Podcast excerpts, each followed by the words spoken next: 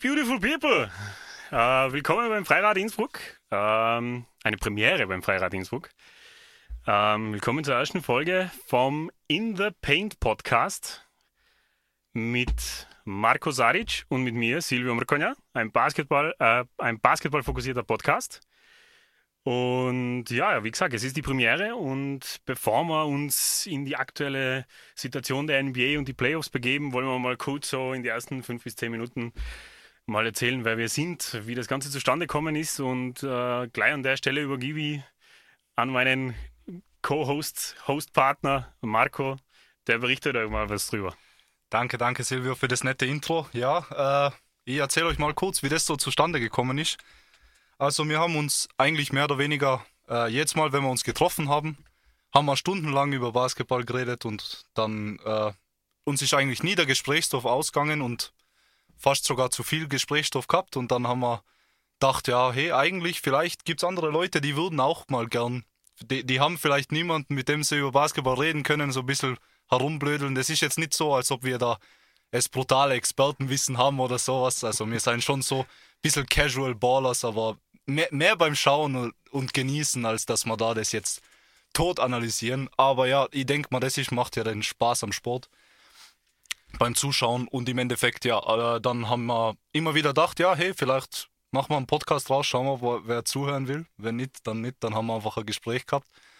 Genau, und danach äh, kurzes Dankeschön an unsere zwei Freundinnen, die haben uns auch immer unterstützt und haben gesagt, hey, macht's doch einfach mal, weil wir reden schon ewig drüber und ja, jetzt ist es aber endlich soweit und ja, wir ja. können es kaum erwarten. Das stimmt allerdings. Während Sie sich über die wichtigen Dinge der Welt unterhalten haben, sind wir so vier Stunden daneben gesessen und haben äh, pausenlos über die NBA und Basketball geredet und dann haben sie gesagt, hey Jungs, stellt mal ein Mikrofon in die Mitte und äh, über Umwege ist das jetzt genau passiert und jetzt seien wir da, wo wir da sein.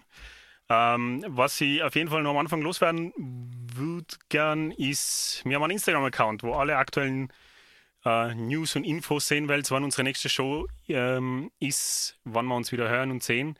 Aber auch wollen wir den Instagram-Account ein bisschen informativ gestalten für die, was keine jetzt NBA-News folgen.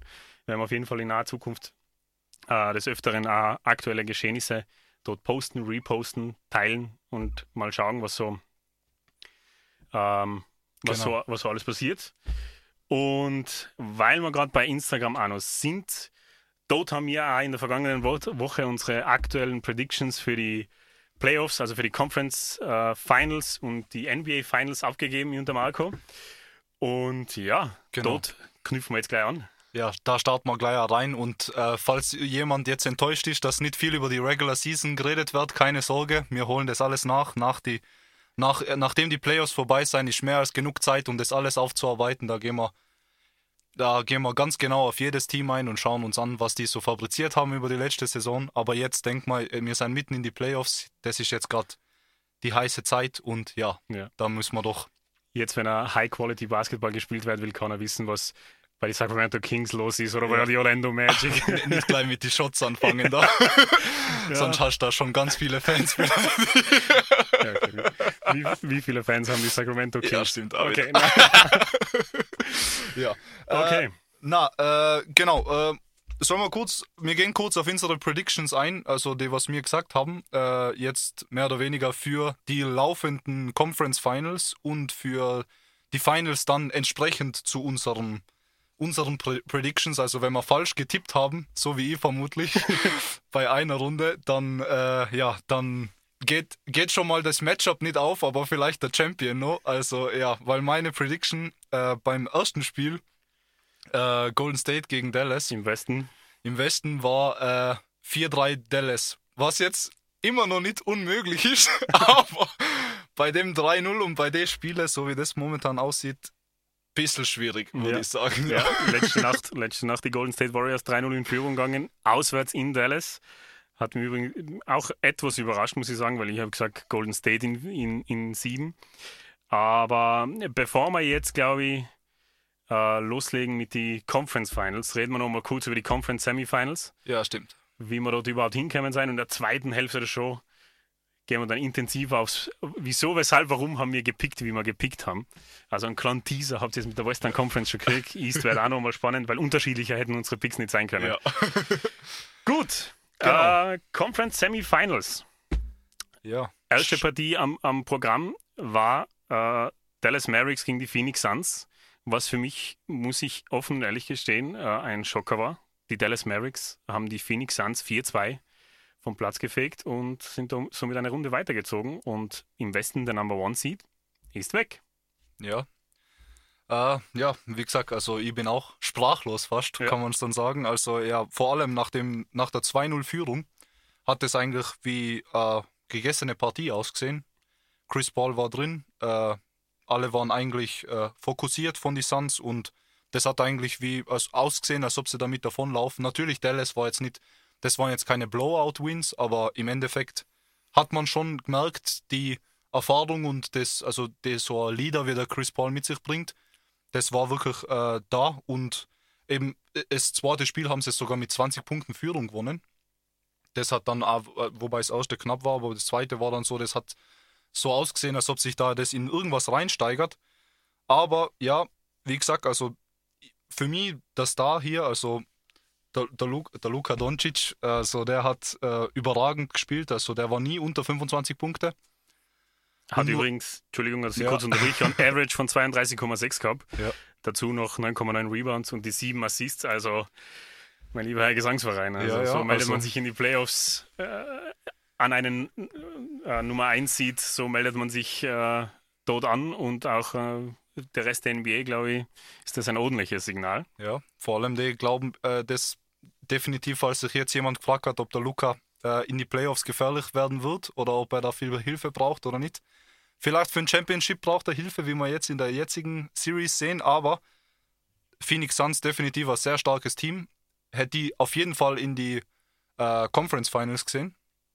Ja. Äh, ja, und dann ausgeflogen gegen sowas. Und man muss sagen, also Luca seine sieben Assists, die, die äh, kann man auch nicht averagen, wenn die Mitspieler äh, nicht hitten. Und die waren einfach da in der Partie, muss man sagen. Äh, ja. das war wirklich also der Spencer Dinwiddie ja. und der. Äh, ich kann euch mal ein paar, ein paar Stats dazu liefern oder Stats, einfach äh, Three-Point-Percentages. Spencer Dinwiddie über die gesamte Serie 51% von drei. Bertans 48, Finney Smith 46, Kleber 47 von der 3. Und das ist natürlich sensationell. Das spricht aber auf der anderen Seite irgendwo auch wieder für einen, für einen Luca, so wie viel Aufmerksamkeit er mit seinem Ballhandling, mit seinen Attacken in den Paint, in den Post rein, äh, wie, wie, wie viel er Aufmerksamkeit auf sich zieht und, und somit halt seine Mitspieler diese Dreier ermöglicht. Aber die haben gehittet, die waren hot. Und was ich auch sagen muss, überraschend, ich meine, da muss ich ihn Luca fast ein bisschen ausnehmen, weil er defensiv leider mm, nicht auf dem Level ist, aber muss auch nicht sein bei, bei 32 Punkten über die gesamte Serie.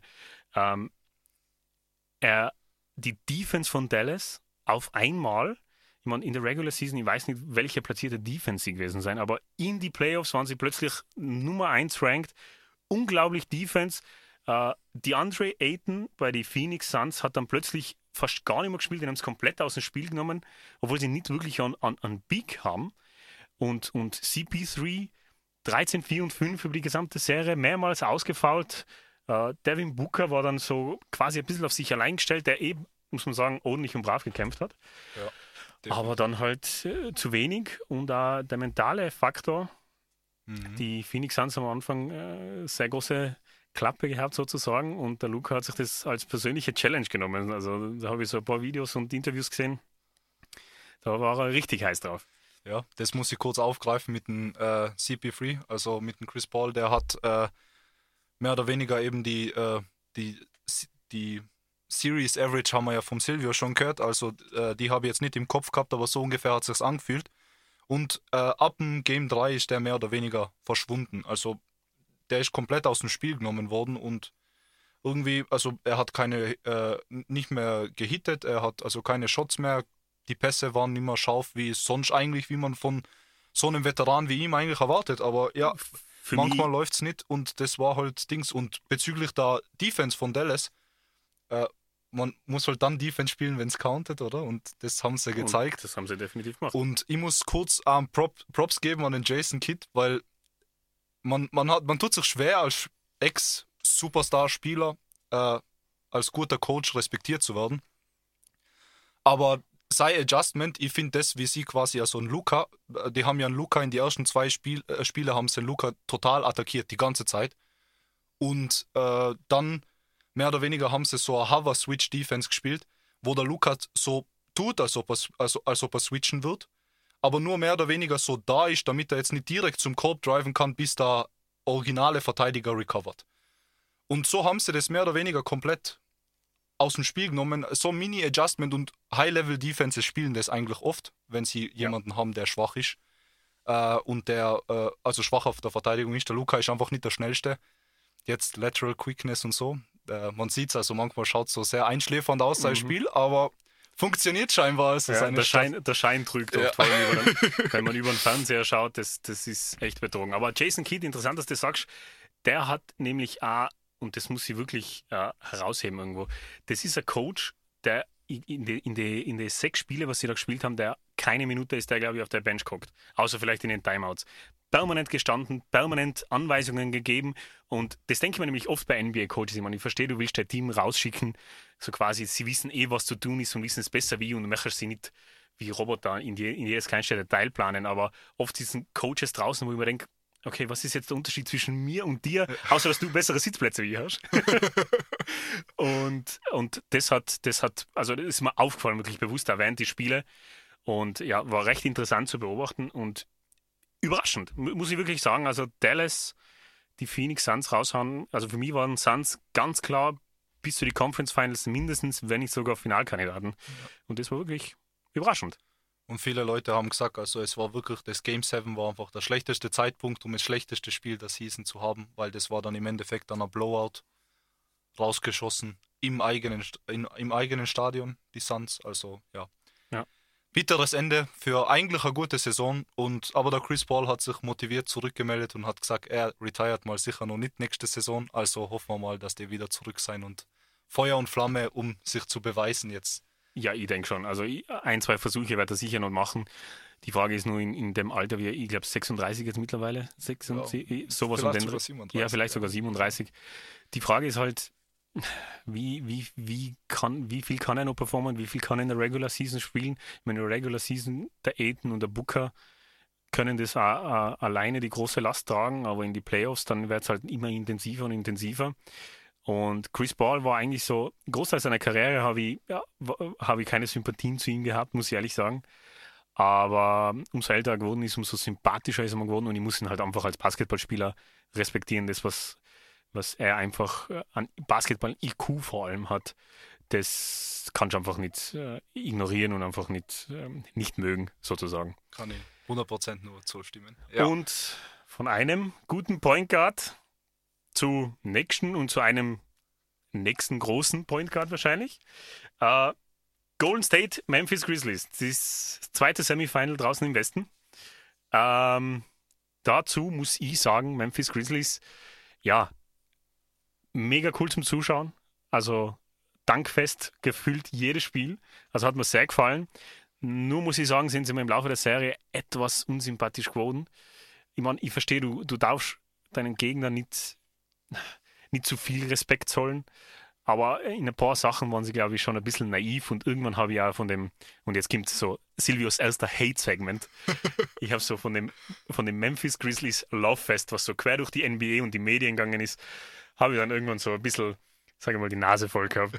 ähm, und dann haben die Golden State Warriors natürlich ihre Sache gemacht. Aber man muss natürlich auch sagen, Ja Morant war in die äh, ersten zwei Games, drei Games über, über 35er Average und hat dann gefehlt leider in Game 4, 5 und 6 mit einer Verletzung.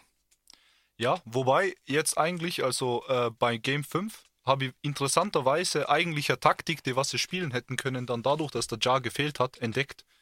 Da seien sie nämlich big gegangen und haben quasi den äh, Jared Jackson Jr. und den Steven Adams äh, gleichzeitig außen gehabt. Natürlich, äh, Adams ist jetzt ein bisschen eine Defensive Liability, vor allem wenn irgendwie Closeout machen muss oder so, aber der Draymond ist jetzt nicht der beste Dreipunktschütze, da kann man schon ein äh, bisschen so einen haben, der langsamer außen ist. Äh, ja, habe ich interessant gefunden, dass sie das Game called haben ohne Ja, wie du sagst, also mehr oder weniger. Das hat ausgeschaut, als ob der die komplett carried, vor allem Game 2, glaube ich, war es mit 47 Punkten. Mhm.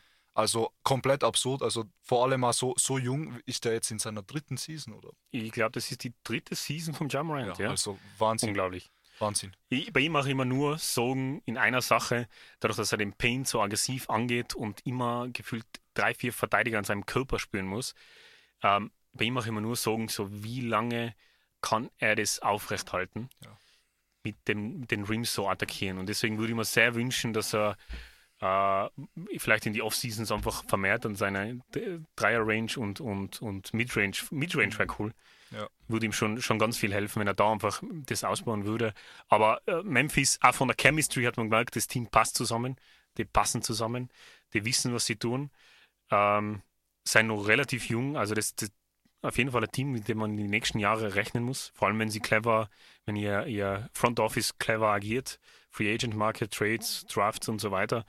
Also da, da im Westen Memphis Grizzlies auf jeden Fall eine Adresse. Und was das Schockierende für mich an der Serie war, und ich weiß nicht, wie du das gesehen hast, Marco, aber Golden State hat zwar 4-2 gewonnen, aber du hast kein einziges Spiel gehabt, wo so gesagt hast, souveräner Sieg, Golden State mit einer Top, Top, Top, Top Performance und auch der Curry mit keiner exzellenten, schon mit guter Performance, aber kein s- hyper drüber Golden State Manier gute Ja, ja. Performance. Ich weiß, was meinst, ja. Ich habe auch quasi mir eigentlich notiert, dass es eher mäßig war, so mehr oder weniger die Erfahrung hat sie dann drüber gebracht. Also, wie du sagst, das war so irgendwie so immer so hin und wieder so, das war nicht so klassisch, das so, okay, das dritte Quarter fängt an und jetzt schießt sie Golden State, äh, State aus dem Stadion. Mhm. Also, das Feeling hat man noch nicht gehabt, die waren da noch nicht so da, die waren da nicht so drin. Äh, ich muss sagen, also kurze Props an den Jordan Poole, weil ich glaube, dass äh, mir kommt da vor, dass, das, dass sie da ein paar Spiele gewonnen haben, wo sie nicht so da waren, vor allem die, die auf die man sonst zählt, so wie Clay Thompson, Draymond Green oder äh, Steph Curry. Äh, der, da hat der junge Herr äh, definitiv quasi überragend gespielt. Also der, so ein Benchplayer, den kann man sich nur wünschen. Ich glaube im ersten Spiel 30 Punkte. Ja. Ohne den hätten sie das nicht gewonnen. Also das war echt wirklich ein Ja. knappes, spannendes Spiel. Ja, das war so äh, äh, quasi ein Theme über die ganze Serie hinweg. So die Bench von Golden State hat genau das gemacht, was sie machen müssen. Ich meine, der Pool ist eigentlich Sixth Man, aber den kannst du eigentlich nicht zur Bench dazu zählen. Also mittlerweile ist er ja eh fast schon im, im Starting Lineup. im Death Lineup. Im Def, im Def Lineup, ja, genau. Ähm, aber es haben eben auch der, der Otto Porter, der Kevon Looney, der Gary Payton, die haben alles so, also Gary Payton 3, Der dritte, ja. der dritte, der Junior, nicht, nicht der Glove Gary Ja. Payton von den Seattle Sonics. Ähm, ja, also- also sie haben immer ihren Job eigentlich relativ gut gemacht, auch von der Bench und eben Clay Thompson, bei dem merkt man einfach noch ganz, ganz extrem, wie sehr der noch mit der mit seiner Form zu kämpfen hat, seitdem er von der Verletzung, zwei Verletzungen äh, hintereinander ähm, zurückgekommen ist und, und der hat jetzt halt noch kein Spiel gehabt, wo er so richtig so Oldschool Game 6 Clay ist. Mhm. Aber ich, ich bin gespannt. Ich bin gespannt, ob das noch kommt. Ich, ich weiß nicht, ob wir es jetzt in die Playoffs noch sehen werden beim, beim Clay, aber ich denke, ähm, nächste Saison wird sehr ausschlaggebend dafür sein, was der Clay Thompson in Zukunft ist und wie sehr ihn die Verletzungen quasi seine Karriere gekostet haben. Ja, die Defense haben sie dann auf jeden Fall gekostet, das merkt man auf jeden Fall. Weil Ja. er hat ja damals, also man erinnert sich an Cleveland Finals, wo der Clay Thompson an LeBron James guardet. Ja. Was auch nicht mal so die einfachste Aufgabe ist, würde ich mal sagen. Würde ich jetzt, würde ich jetzt fast behaupten. Ja. also das hat es dann auf jeden Fall gekostet, aber ich denke mal für einen guten Dreipunktschützen, da er kann auch die Rolle ein bisschen umtun. Im Endeffekt muss er nicht seinen eigenen Shot createn, solange er bei seinem Splash Brother bleibt. Ja, ist, definitiv. glaube ich, alles gut. Ja, also mit dem Movement, was der Curry hat, da können die anderen fast am Feld herumstehen. Aber ja, gut. Ähm, bevor wir uns jetzt zu sehr vertiefen, wir reden ja über Golden State dann in die Conference Finals nochmal, wenn wir über die Serie mit Dallas reden. Stimmt, ja. Ähm, gehen wir in den Osten hinaus. Eastern Conference Semifinal, Game 1, Miami Heat, Philadelphia 76ers. Mein lieber Herr Gesangsverein, was sind die Philadelphia 76ers, seitdem da James Harden bei denen ist? Was passiert mit ihnen? Miami Heat, überragend, kann man einfach nicht sagen. Vor allem am Brett über die ganze Serie haben sie Philadelphia out-rebounded, offensiv und defensiv. Also das war was, der, der, der Effort bei Philly hat einfach extrem gefehlt und das, das was, war schon schockierend für mich. Vor allem äh, auch dann out-rebounded, wo der MB zurück war, wohlgemerkt Verletzung am Ja, Finger, verletzt Verletzung im, im, im Gesicht, Gesicht, ja, glaube ja. ich. Also dem kann ich nicht einmal großartig Vorwürfe machen, außer für einen Kommentar nach der Serie. Ja. Ähm, auf das kommen wir nachher nochmal zurück. Ähm, und ja, es war eigentlich haben wir ein cooles Matchup erwartet, vor allem weil Doc Rivers als Coach für die Sixers, Eric Spolster als Coach der Heat, gute Coach, Veteranen als Coach, obwohl das Spolster noch relativ jung ist im Vergleich. Aber hat halt auch schon, ich glaube, über 12 oder 13 Jahre bei die Heat als Coach. Ja, ja, und schon ein paar Chips, das ist, das muss man immer dazu sagen. Mit anderen Mannschaften, es war nicht immer so wie so eine Dynasty, sondern Ja. man kann viele Mannschaften zum Finale führen. Das ist, finde ich, eine gute Qualität. Ja, und, und war ja auch vor zwei Jahren in, die, in der Bubble mit die Heat schon im Finale gegen, gegen die Lakers damals, Ja. wo sie halt natürlich verloren haben. ja, aber trotzdem super Leistung. Ja. Na, äh, stimme ich voll und ganz zu. Im Endeffekt, also ich muss sagen, ganz Philly, auf das erste Kommentar muss ich mich ein bisschen aufhängen, weil Philly hat für mich am Anfang mega geil ausgeschaut. Also, wo der Harden gerade rübergegangen ist, habe ich mir so gedacht, boah, ich meine, natürlich, Medien waren ein bisschen überhyped. Das war dann sofort wieder so, ah, nächste Shaq und Kobe da. Und so gedacht, okay, beruhigen wir uns einmal ein bisschen. Also immer gleich mit denen vergleichen, wenn einer groß und einer klein ist, das ist ein bisschen immer weit hergeholt. Aber ja, hat trotzdem gut ausgeschaut, aber leider der Harden halt hat da schon damals in seine Bestzeiten disappeared in wichtige Spiele und da hat man es jetzt gesehen, die ersten zwei Spiele ohne einen Embiid. War leider, da muss man sagen, also da war der Maxi der, der was ausgeschaut hat wie die Nummer Unglaublich. 1 Option. Und Ja. wirklich der wieder so einfach. der Oh. einzige Spieler bei den 76ers, der über 20 Punkte geaveraged hat über die gesamte Serie. Neben am James Harden und neben am Joel Embiid. Das ist schon wild, ja. Wobei ihm Joel Embiid wirklich keinen Ja. Vorwurf machen kann, verletzt. Also ich glaube, der hat irgendwie so eine, äh, Knochenfraktur beim Auge gehabt oder Ja, sowas. und, also und da wirklich wild, irgendwas am Finger, was operativ behandelt ja. werden muss. Also also schwierig, ja. Man hat auch gesehen äh, beim Werfen, dass er den Ball anders rotiert, anders haltet, anders released da schon. Also da, Ja, da ja. müssen wir ein bisschen rausnehmen. Eben, auf eine Sache, die ich zukommen mag, eben war das Kommentar. de- de- Das ist das Einzige, wo ich einen Vorwurf im Joel Embiid mache, ist nachdem sie ausgeschieden sind, also nach dem 4-2, hat er dann auf einer Pressekonferenz gesagt, ähm, so quasi, das ist nicht mehr der James Harden von den Houston Rockets und hat halt sich quasi etwas negativ über, über seine Teamkollegen geäußert und so quasi, warum haben wir ihn Jimmy Butler nach Miami Ja, ja, getradet? ja. Ich Und das zart. ist jetzt die zweite Season. Letztes Jahr war es der Ben Simmons, dieses Jahr James Harden und halt so der Rest des, des, des Teams und das Front Office, wo er den Rest kritisiert und sein Team etwas quasi unter den Bus wirft. Und da frage ich mich halt dann auch schon so, wie, wie clever ist es, vor allem nächste Season, die halbe Truppen kommt dann sowieso wieder daher. Und, und ich bin gespannt, ob der Harden zurückkommt. Der Harden, der ist ähm, im Sommer Free Agent. Ja, stimmt, ja. Und würdest du, würdest du ihm James Harden an, an Max Contract geben? Weil ich bin mir sicher, weniger unterschreibt er nicht. Ja, ich- ehrlich gesagt nicht ne? Keine Ahnung. Vielleicht irgendwo Small Market Team. Jetzt, äh, was ist so einfach, wo, wo der Name schon was zählt, dass, dass er da ist. So, keine Ahnung. So. So, Ein paar Trikots verkaufen. Genau, Patrick Kosfahrer, ja. Keine Ahnung, ich weiß jetzt nicht. Vielleicht kann ja ein G-League-Team aufsteigen.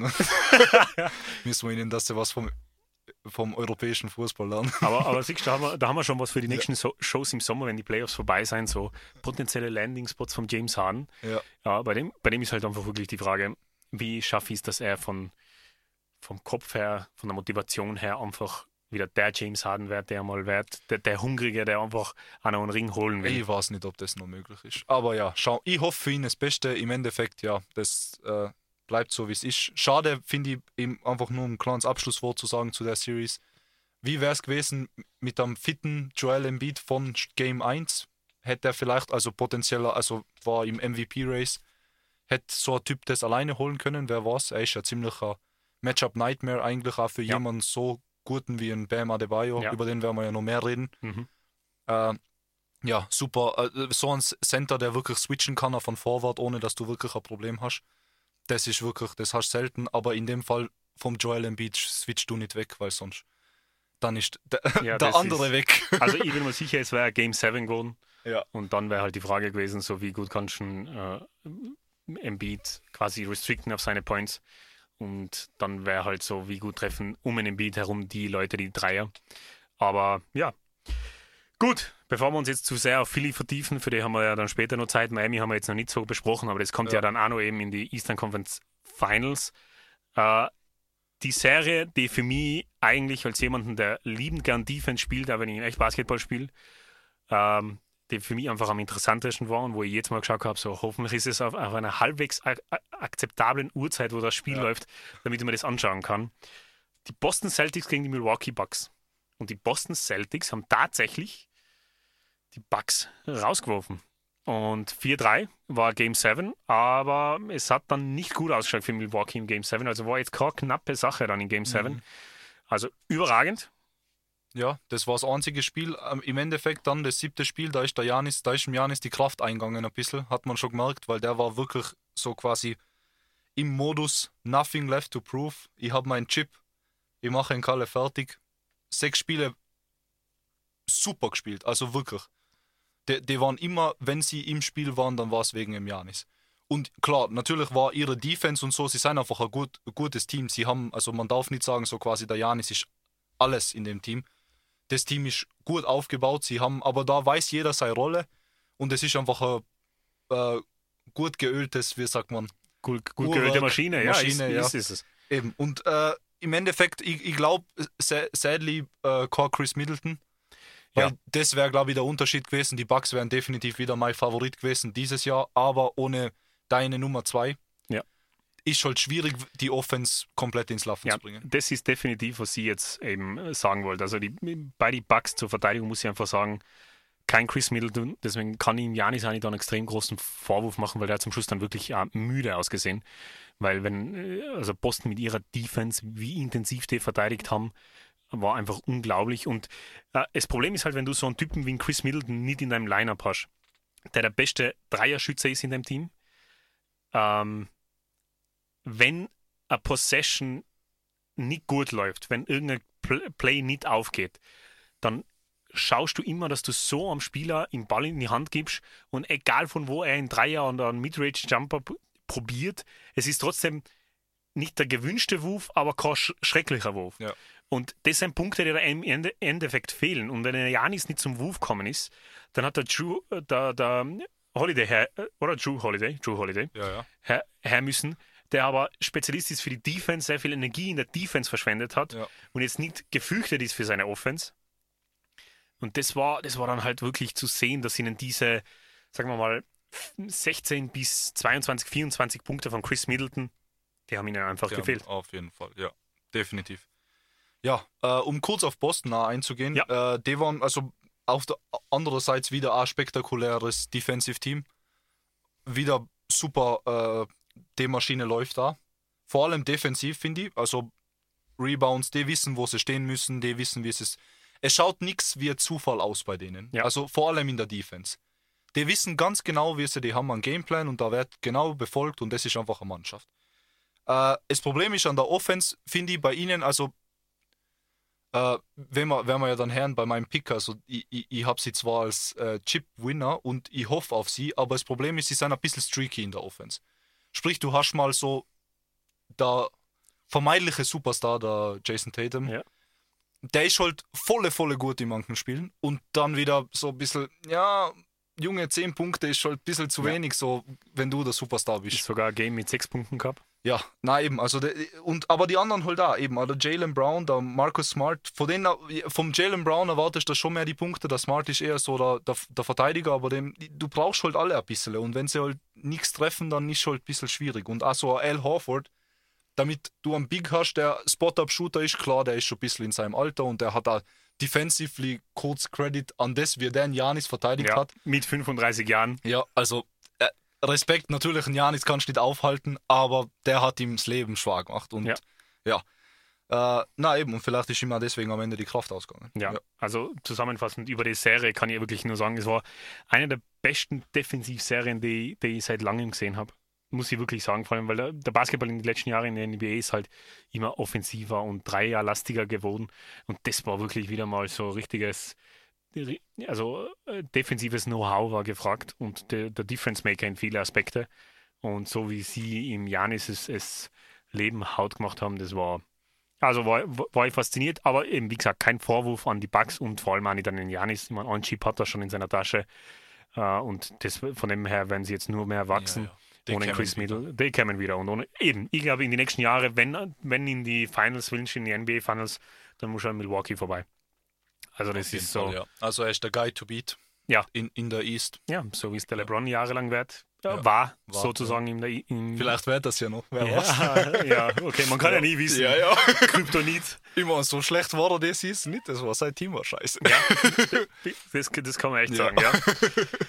Aber Gut. ja, der kommt mal in einer anderen Episode vor. Ja, vor definitiv. allem das ist ein interessantes Gespräch zwischen mir und Silvio. Oh ja. Weil das ist mein absoluter Lieblingsspieler. Ja, und der Silvio ist da, glaube ich, einer der größten LeBron-Hater, das gibt auf dem Planeten. Ich, mein, ich respektiere einen Spieler, aber ich habe so, ich hab so meine Meinungsverschiedenheiten mit LeBron-Fans. ja. Aber eben, das Hey, kleiner Teaser für. Ein Teaser, Ja. da bleibt es dran, du wisst, was euch erwartet. Und das Ja. können, werden sicher interessante Debatten. Hoffentlich, hoffentlich schaffen wir es in einer Stunde. Ja. Machen wir so eine 10, 10 Episoden äh, Serie mit so Ja, genau quasi so. ganzen Arc und aufbauen und dann gibt es einen Höhepunkt und Spannung. Ja, ja. Ja. Na, aber kommen wir zurück auf, äh, wo wir jetzt sein. Vor allem, was gerade läuft. Wir haben unsere Conference Finals sind voll im Gange. Ja.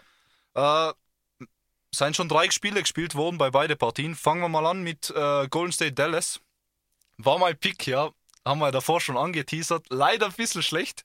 Ich meine, es könnte sich nur ausgehen. Ich habe getippt Game 7 Sieg für Dallas. Mhm.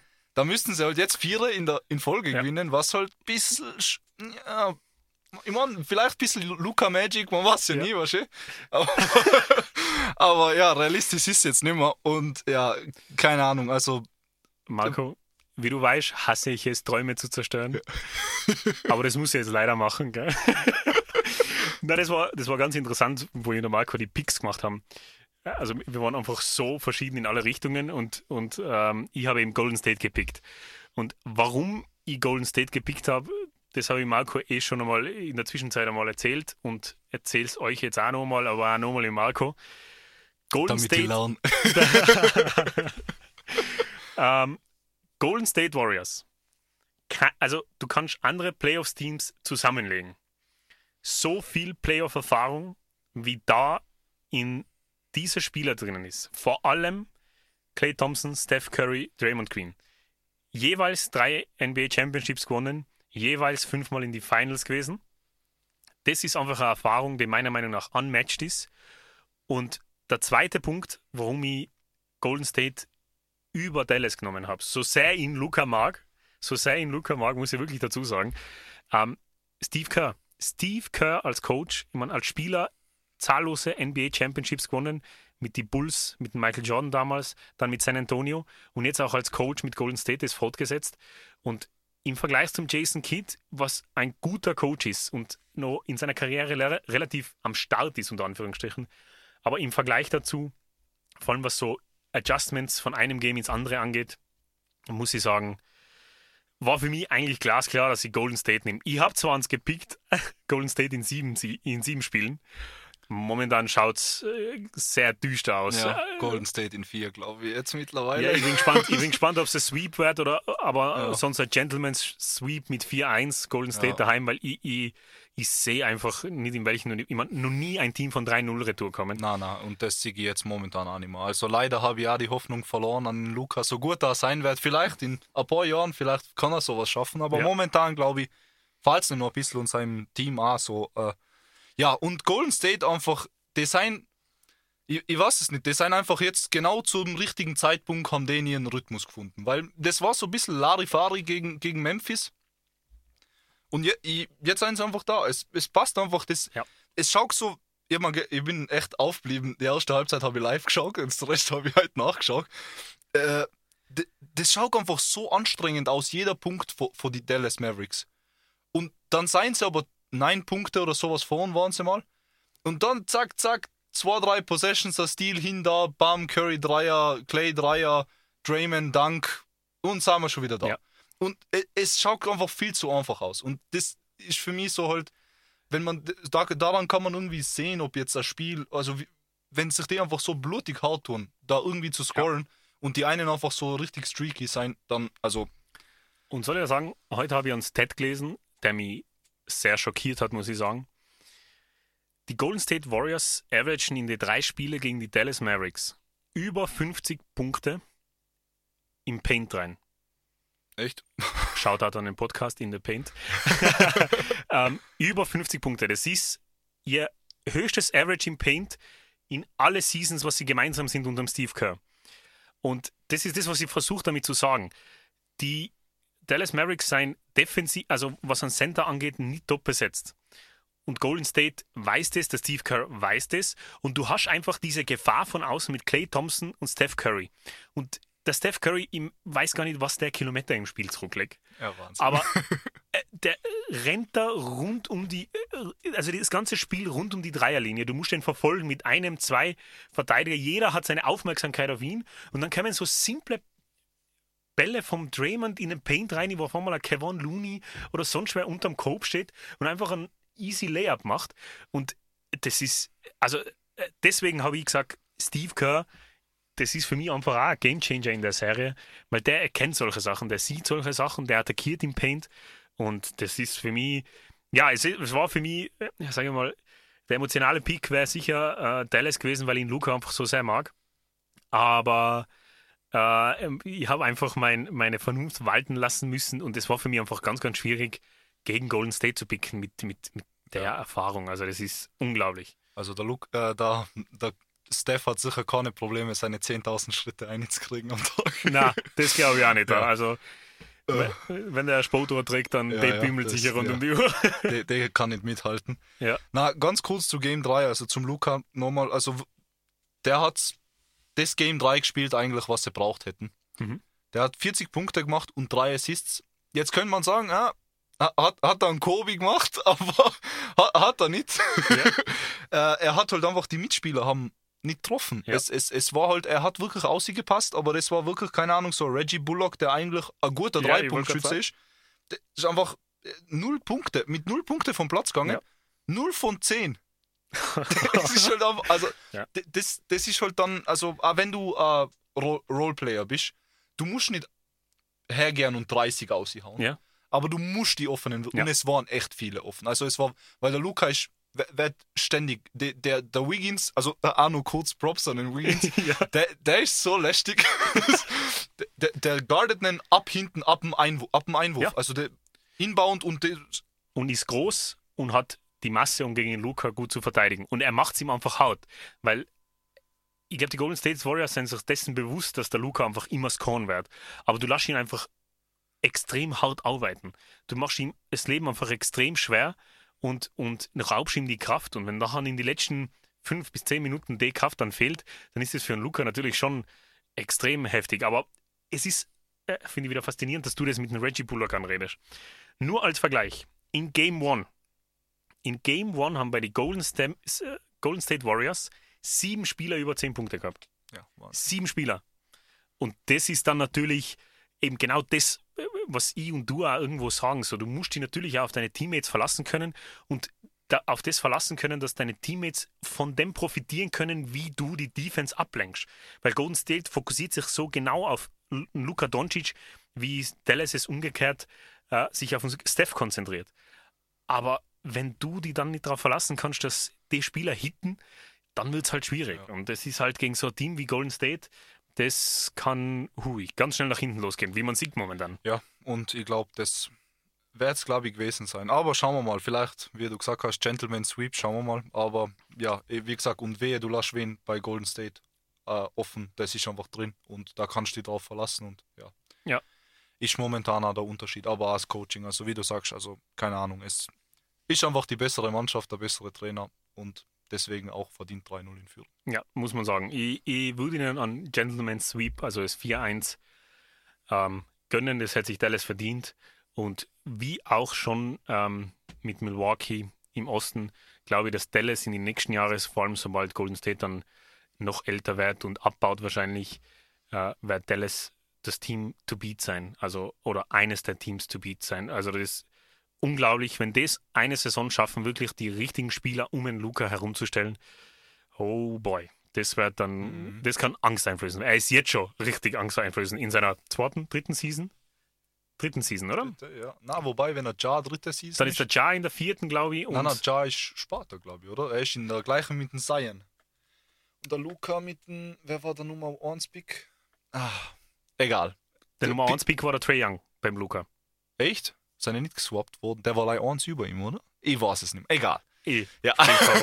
Pi mal Daumen seien sie irgendwo da umeinander. Ja. Beide brutal, beide sehr jung. Ja. Ich wollte gerade sagen, ja. Ja. Jung. Also Anfang 20, 23, 24, also oh, da Ja, noch ja. viele Prime-Jahre.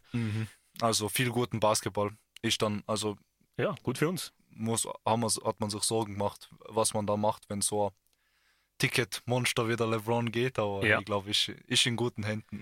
Definitiv. Also ich glaube, wenn Ja. man sich auf eine Sache in der, NBA verlass, in der NBA verlassen kann, dann ist es das, dass einfach immer junge, gute Spieler nachkommen und um das mache ich mir irgendwie überhaupt keine Sorgen. Ja. Vielleicht spricht da ein bisschen der LeBron-Hater aus mir aus, aber Einfach Lass gleich, mal- einfach gleich retiren. lassen wir das einmal dahingestellt. Space Jam 2 oder so. Super Film. Gut. Western Conference Finals besprochen. Jetzt gehen wir noch rüber in die East. Ähm, Boston Celtics gegen die Miami Heat. Und interessanterweise im Westen offensiv fest, im Osten defensiv Schlacht sozusagen. Ähm, Miami führt 2-1, nachdem Boston eigentlich in Game 2 in Miami äh, im Break geschafft hat und es 1-1 gemacht hat in Miami. Also das war für mich sehr überraschend, weil eben die Heat haben in Homecourt. Und dann Game 3 in Boston gewinnt auf einmal die Miami Heat, obwohl der Jimmy Butler nur 20 Minuten gespielt hat. Äh, Bam haut ein Monsterspiel außer mit 30 Punkten. Also war Game 2 war für mich überraschend, weil ich war mir sicher, dass die Heat 2-0 in Führung gehen. Äh, und dann Game 3 genauso überraschend, dass Boston daheim verliert, hätte man eigentlich, hätte man wirklich nicht erwartet. Ja, das war ein wildes Spiel. Also, ich weiß nicht, da waren viele Verletzungen auch immer wieder mal. Also, dann waren, ich glaube, der, der Smart und der Jason Tatum seien kurzzeitig außen Ja. gewesen, In die Kabine gegangen. in die Kabine gegangen. Und ich glaube, der Jimmy Butler hat sich auch am Knie verletzt oder war das davor schon? Und der spielt jetzt aber trotzdem. Aber ja, das ist halt so klassischer Ja, Jimmy Butler, das ist dem wurscht. Ja, nur, nur kurz einzuwerfen. Ich habe nur gelesen, bevor, wir, äh, bevor ich hergefahren bin, äh, ähm, im Podcast machen, ich habe nur gelesen, der Tyler Hero, der fällt definitiv aus für, für heute Nacht. Ähm, Ja, das ist bitter. Jimmy. Butler und Kyle Lowry sind, soweit ich weiß, fraglich. Kyle Lowry, ja. Oh, ja, schade. sie wärmen, sie wärmen auf, ist aber noch nicht 100%, ob sie spielen oder nicht. Ja, weil Kyle Lowry war stark. Der war für mich, finde ich, der, das war der, der ist ja im Game 3 eigentlich erst wieder zurückgekommen. Ja, vier Steals gleich. Und ja, vier Steals und du merkst auch gleich, was der für einen Impact hat. Also der Typ, der, der kann seinen eigenen Shot createn, also der trifft, wenn es sein muss, der ist ein überragender Passer. Mhm.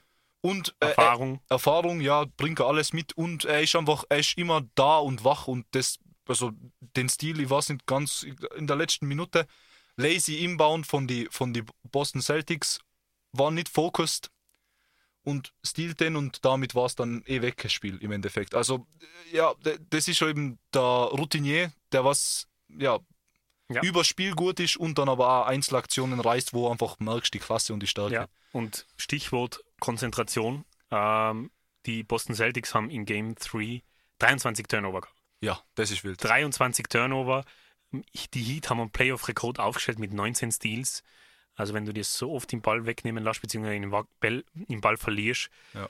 der, Schlag, allem der Schlag steht dann einfach selber. vor allem 23 zu 8, weil die, die Wahnsinn. Heat haben auch wenig Turnover gemacht und die Celtics haben sie aber out-rebounded um 10 Rebounds. Ja, Aber das nutzt da alles nichts, wenn du den Ball nicht ja. halten kannst. Ja, und, easy, easy Transition Points. ja, und das ist einfach, ich weiß nicht, das ist das, was, also die Achillessehne von, von die Boston Celtics, dass sie einfach, mir kommt vor, manchmal, das hast du auch in der Buck-Series gesehen, weil meiner Meinung nach, sie gewinnen den Chip, äh, ich bleibe immer bei dem, immer nur bei dem Ding, so, wo, äh, bei dem Pick, auch wenn Golden State äh, brutal stark ist. Mhm.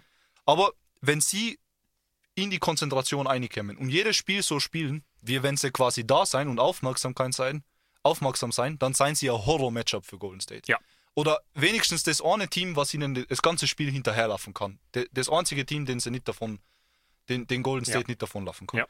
Und das ist aber irgendwie, ich glaube einfach, weil es eine junge Mannschaft ist, im Endeffekt, du hast allein Al Horford jetzt so als Routinier, aber sonst seien es alles junge Kerle, die noch ein bisschen Erfahrung sammeln müssen und das geht halt einfach nicht. Wieder, wieder Jason Ta- Tatum wieder ein 10 Punkte Spiel gehabt. Also das ist ein bisschen komisch vom Dings her. Ich glaube, das, dass das so hin und her geht mit dem, dass es mal ein Blowout da, mal ein Blowout da. Das ist wirklich, weil Boston einfach nicht konsistent ist, weil ich glaube, das wäre als eindeutige Series, also jetzt, die würden sie jetzt nicht sweepen oder sowas, aber ich glaube, Boston ist die bessere Mannschaft und das hast du ja gegen Milwaukee mhm. gesehen. Aber eben, wenn, de, wenn bei denen die Konzentration wieder fällt, dann äh, hat halt auch Chris Middleton geschwächtes Milwaukee eine Chance zurückzuschlagen, ja. weil sie einfach routiniert sind. Ja. Nein, es ist, äh, und da ist auch wieder interessant, unsere Predictions. Du hast gesagt, Celtics gewinnen das in sechs. Ich habe gesagt, die Heat gewinnen das in sechs. So wie es momentan gelaufen ist, schaut, deutet sehr viel auf eine Seven-Game-Series drauf hin. Da wieder Miami mit dem Homecourt Game 7 wäre in Miami, wenn es eines geben würde. Bin auf jeden Fall sehr gespannt, was da passiert. Ich habe die Heat gepickt, eben weil ich einfach wieder die Coaches äh, verglichen habe und, und die Homecourt Advantage. Die kann ich einfach nicht ignorieren. So, so sei es will, manchmal kann ich es nicht. Da. Und ich habe mal ganz groß da hingeschrieben, ähm, Bam Adebayo ist für mich der X-Faktor in der Serie. Weil alle anderen rund, also von 1 bis 4, Positionen 1 bis 4, können exzellent verteidigen, seiner, können auch in der Offense was liefern. Und der Al, Al Horford, 35 Jahre, mega gut, macht seinen Job extrem gut, erfahren, sehr routiniert. Aber das ist für mich ein Matchup, das der Bam vor allem mit, mit seiner Kraft, die er hat, äh, glaube ich, nutzen muss, kann, um dort einfach regelmäßig auf die 25 plus Punkte zu kommen. Mhm. Und ich glaube, wenn er das zusammenkriegt, wenn er das auf die Reihe bekommt, dann, dann, dann sehe ich die Heat gewinnen. Natürlich, wenn er das nicht hinkriegt, dann, dann, dann wird es ganz kritisch. Vor allem der Jimmy Butler performt super. Im ersten Spiel habe ich 40 Punkte. Also Jimmy Bucket zeigt, warum er einfach sein Geld wert ist. Ja. Und ähm, aber äh, den kann, der wird das halt auch nicht jedes Spiel machen. Und da, da sehe ich wirklich dann ein bisschen Probleme auf die Heat, vor allem jetzt mit den Verletzungen zukommen. Mhm. Aber weil du, ich glaube, äh, ganz am Anfang vom Podcast hast du schon mal kurz erwähnt, ähm, Jason Tatum, der vermeintliche Superstar. Das ist eine Sache, die mir beim Jason Tatum fehlt. Er für mich, für mich ist er definitiv schon in der äh, Superstar-Kategorie oder All-Star-Kategorie. Das ist aber eine Sache, die mir beim Jason Tatum fehlt, wenn sie in die Playoffs sein, dieses konstante Performen. Du kannst ein Night Off haben, so ein Game, wo es einfach einmal nicht geht. Das hat der KD, das hat der Steph, aber sonst, wenn ich die restlichen Spiele anschaue, dann, dann, dann muss, er, muss er einfach sich dahingehend entwickeln, dass er 20 bis 30 Punkte einfach konstant ja. bringt weil er ist die klare Nummer eins, er ist die klare erste Option bei Boston. Und wenn er das zusammenkriegt, dann, dann, dann würde ich ihn in das nächste Level raufschieben. Ja, Und da stimme ich dazu. Solange das nicht ist, ja, ja schwierig. Na, bin ich voll und ganz bei dir. Ich finde, beim KD, weil du jetzt gerade einen KD angesprochen hast, bei ihm ein Night Off ist halt so, ja, dann macht er halt 19 Punkte. Ja. Aber das ist halt trotzdem, ja. er ist sehr effizient der merkt dann, okay, heute läuft es nicht, lass mal ein bisschen mehr an Kyrie schießen oder irgendwas. Funktioniert einfach. Ja. Aber eben, 10 Punkte ist halt wirklich, keine Ahnung, wenn du das so denkst, also wieder jetzt Le LeBron Props, wie viele Spiele er gehabt hat, dass er ohne nicht, also die mindestens zweistellig quasi war. Ich glaube, der Streak ist absurd. Ja, ganz sicher. Also ich, ich, ich müsste, ich, das war immer heute zur Aufgabe machen, wir mal echt nachschauen, so wie viele Punkte, äh, wie viele Spiele hintereinander er in die Playoffs gehabt hat, wo er mehr wie 10. Ich glaube, bei ihm kannst du sogar 15 oder 20 ja, wahrscheinlich, hernehmen. Das, ja, ist, einfach, das ja. ist einfach so. Und das muss aber, das ist ja ein Superstar. Und e, eben das erwartet ja vom KD und das sieht man auch vom KD oder vom Janis und so. Ja, Off-Night ist halt ja. vielleicht unter 20 knapp, aber nicht mehr. Und das ist halt das, was, finde ich, entscheidend ist im Endeffekt. Und ja, äh, ich wollte davor noch irgendwas sagen. Ah ja, genau. Äh, warum ich mein äh, Bugs-Pick, äh, mein Bugs-Pick, ja, mein Bugs-Pick ist ausgeflogen. Na, warum ich die Boston Celtics gepickt habe, eigentlich, also trotz Homecourt Advantage und trotz, also Spolstra ist mein Lieblingscoach, also Miami Heat all the way, aber äh, ja, da habe ich einfach, ich probiere unbiased zu sein in der Hinsicht mhm. und deswegen, Boston hat meiner Meinung nach die besten Teams geschlagen. Auf dem Weg ins, ja. also das war wirklich ein schwieriger Weg. Ja. Also die Bucks und Brooklyn. Ja, also keine Ahnung, und jetzt, wir haben schon mal geredet über das, so ist Brooklyn overrated ein bisschen, äh, vielleicht, aber trotzdem keine Ahnung. So ein Spieler wie ein KD, der was an, am guten Tag der beste Spieler ja. in der NBA ist momentan. Ist, mm. und äh, das ist immer Sache. Brooklyn kann vielleicht, äh, mag sein, dass sie vielleicht overrated sein, aber ein Spieler wie KD 4-0, also zu sweepen in die Playoffs, das muss er schaffen Das Ja. muss wirklich erst schaffen. Also selbst wenn die Nets in der Konstellation nicht prickelnd sein und der Steve Nash nicht der beste Coach ist bei den Nets, aber ein Game oder zumindest zwei Games hätte ich mir von Kyrie und KD zusammen erwartet, dass sie das machen. Also das und, und das spricht nur für Boston. Und dann in der nächsten Runde haust äh, Janis war Back-to-Back MVP vor zwei Jahren Ja. und NBA Champion. Ich meine, Ja, du haust die amtierenden Ja. Champions aus. Also, und wahrscheinlich die zwei- selbst- wahrscheinlich die zwei besten Spieler, zwei der drei besten Spieler der Liga, haust du raus. Also das ist echt, Ja. echt einfach, äh, ja, spricht nur für Boston. Und ich meine, da kommt jetzt wieder Mai.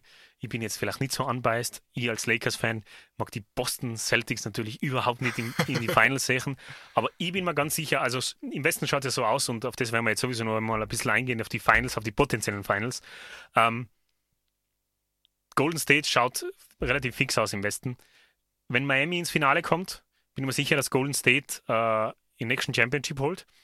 Wenn Boston ins Finale kommt, dann, dann ist, bin ich eher auf der Favoritenseite Boston. Das finde ich jetzt aber interessant, weil du pickst Miami über Boston. Ist das jetzt wegen die letzten Spiele oder? Nicht leider wegen die letzten Spiele, aber wegen die Matchups. So, ja, wer guardet wen? Ja. Wer guardet wen? So, wer attackiert wer attackiert einen Steph? Und vor allem, Boston ist defensiv so gut, dass sie alles andere covern können. Du hast schon Marcus Smart, du hast schon Jalen Brown, du hast schon Jason Tatum, du hast schon Al Horford, du hast schon Grant, äh, Grant Williams. Alle defensiv sehr gut. Egal wer am Feld steht. Steph kann immer jemand guarden und wird sicher der Marcus Smart machen. In Clay wird sicher der Jalen Brown verfolgen oder um, umgekehrt. Jason Tatum kann sich einen größeren vornehmen, so jemand wie ein Jordan Poole, der größer ist. Nein, Also- also, bin ich ganz bei dir. Deswegen sehe ich ja, also selbst wenn Boston gegen Golden State einkommt, wäre das schwierige Series, aber ich glaube, dass Boston das dann machen wird. Ja. Im Endeffekt, weil das Ding ist, ich finde sogar, ich finde sogar Heat seine schwierigeren Gegner momentan als Golden State. Ja. Weil einfach Boston ist trotzdem ein bisschen klein. Das hast du halt gesehen, wie der Janis da einfach richtig draufhauen Ja. kann. Wenn da so, wenn die so die Bucks Cross gespielt haben mit dem Janis, mit dem äh, Bobby Portis und mit dem äh, Brook Lopez außen auf dem Feld, das, das war Gemetzel in der Paint. Also Ja. das war, boah.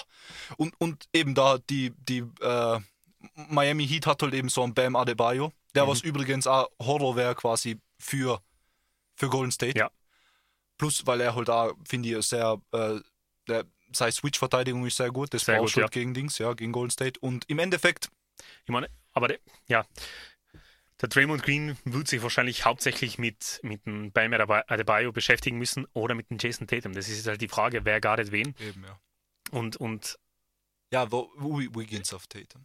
Wi- ja, stimmt. Ja, Wiggins auf der. Ja, in Wiggins Ja. vergisst man immer Ja, so. ja, ja, ja. Den vergisst man so ein bisschen. Der, der steht so ein bisschen im Schatten von den anderen, aber Ja, der ja. performt eigentlich hervorragend in die Playoffs. Immer wieder faszinierend, was so für unter Anführungsstrichen problematische Spieler, wenn sie so nach Golden State kommen und plötzlich äh, einfach aufblühen. Also wenn ich mir da so zu- zurückerinnere, da der JaVale McGee. Ja, ja. In a Fool, Shaq in a MVP. Fool. ja. Ja, der JaVale McGee, also von einem Team zum anderen geschoben worden und kommt dann nach Golden State und ist dann plötzlich in diesem Championship Environment. Und auf einmal hat er, ich meine, er war jetzt kein Starter, bei weitem nicht, aber wenn er von der Bench gekommen ist, er hat brav gespielt, er hat solide gespielt, hat er seine Games gehabt, wo er ihnen wirklich geholfen hat mit einem Push in, in, in, im, zwei, im zweiten Quarter oder im dritten Quarter. Also es war für mich, ist für mich immer wieder faszinierend, wie solche Spieler und eben auch der Wiggins, der ist so, der war ja bei Cleveland, der LeBron, Le GM, hat Ja, ihn ja. vertradet dann nach Minnesota. Minnesota hat irgendwie nicht funktioniert. Sie wollten, dass er die Nummer 1 wird, ist er aber irgendwie nicht gewonnen.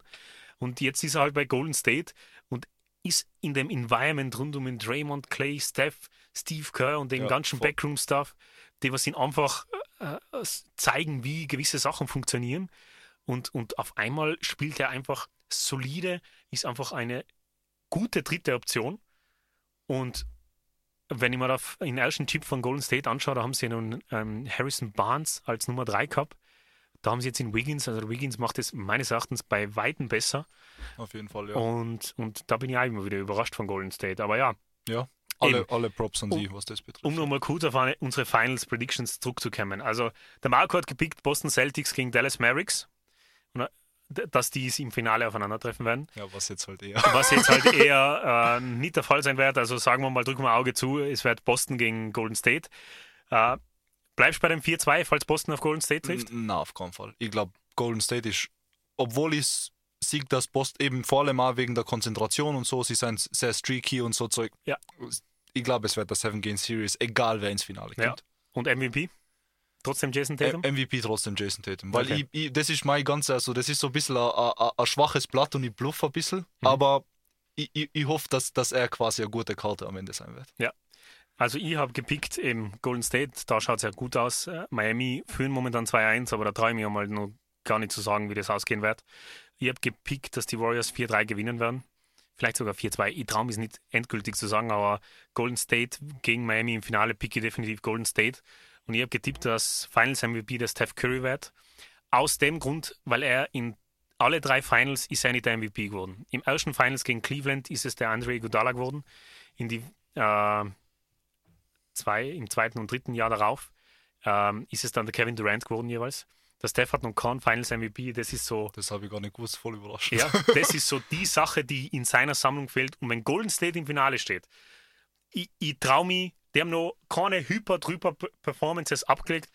Da wärst du in Steph Curry, in richtigen Steph Curry sehen. Bin ich mir sicher, weil der, der will das gewinnen. Und auch das Team rund um ihn herum will, dass der das gewinnt. Ja, ich glaube auch. Vor allem allerdings, also sie sind generell alle volle Horse. Also Clay und so, der hat ja so, der, der hat bei den Interviews vor der Season so richtig klungen, so quasi, ja, sie reden, sie haben jetzt angefangen, ja, scheiße über mich zu reden, weil, ja, keine Ahnung, war ich lang nicht mehr da, die haben vergessen, wie gut ich bin. Ja, äh, na eben, und äh, im Endeffekt, ich glaube, dass, also, die haben was zu proven und we- wenn sie es gewinnen, ich vergönne es ihnen. Also Ja. ich, ich, es ist schwer gegen Golden State zu picken, ganz Ja, ehrlich. Also, ja, das ist einfach. Ja, NBA Playoffs. Unpredictable. Man kann nur Vermutungen abgeben. Man weiß nicht, wie es enden wird. Und wir sind jetzt schon fast beim Ende dieser ersten Folge. Ähm, jetzt haben wir noch gute zwei Minuten und da würde ich äh, gern jetzt so spontan ein bisschen Fazit ziehen. Müssen wir ja nicht nur NBA Playoff Talk machen. ja stimmt. ähm, ja, war unsere erste Erfahrung, vor allem hier beim Freirad Innsbruck im Studio. Ähm, Danke Freirad übrigens. Ja, danke, Sehr Freirad. freundlich, super Ja. nettes Team. Ja. Also Wahnsinn. haben uns sehr willkommen geheißen, haben uns alles gezeigt und stellen uns quasi ihre Räumlichkeiten zur Verfügung, dass wir da äh, unserem Hobby etwas nachgehen, unserem neuen Hobby, kann man es auch irgendwo verschnennen. Ähm, ja, Marco, Fazit zur ersten Show. Ja, super. Gu- Besser gegangen als erwartet. Also der Bammel davor war größer als dann, wenn's, wo wir drin waren, sein wir, haben wir ja in unser Element gefunden, habe ich so das Gefühl. Ja, ja, definitiv. Also ich war, ich, ich meine, ich war zwar vielleicht nicht so angespannt wie du, weil ich ja den Genuss gehabt habe, schon einmal in einer Radioshow zu sein. Ähm, aber natürlich, die Anxiety hat dann schon gekickt, vor allem Autofahrt her und dann bist du im Studio und dann wartest und dann möchtest du dich so gut wie möglich vorbereiten. Und es hat sich dann, vor allem nach den ersten fünf bis zehn Minuten, hat sich dann wirklich angefühlt, wie wenn wir jetzt äh, bei mir daheim auf der Terrasse hocken würden und halt unsere üblichen äh, Sensor Nonsens daherreden. ähm, ja, also seien wir auf jeden Fall sehr, sehr froh über den ersten Tag da. Wir hören uns am Montag in vier Wochen, dann wieder live. Dann werden die Playoffs ziemlich sicher schon wieder vorbei sein. Dann werden wir nochmal Fazit ziehen. Über den Sommer hinweg gibt es dann noch andere Themen. Und, Ja, vielen Dank an alle, die zugehört haben. Ja, Freut die- uns, hoffentlich bleibt es uns mit uns bei Ja. unseren. vielen Dank an die Tausenden und Abertausenden Ja. Zuhörer. ähm, wir freuen uns auf jeden Fall aufs nächste Mal. Vielen Dank fürs Einschalten und jetzt schicken wir uns mit unserem Tune nochmal raus. Danke, danke.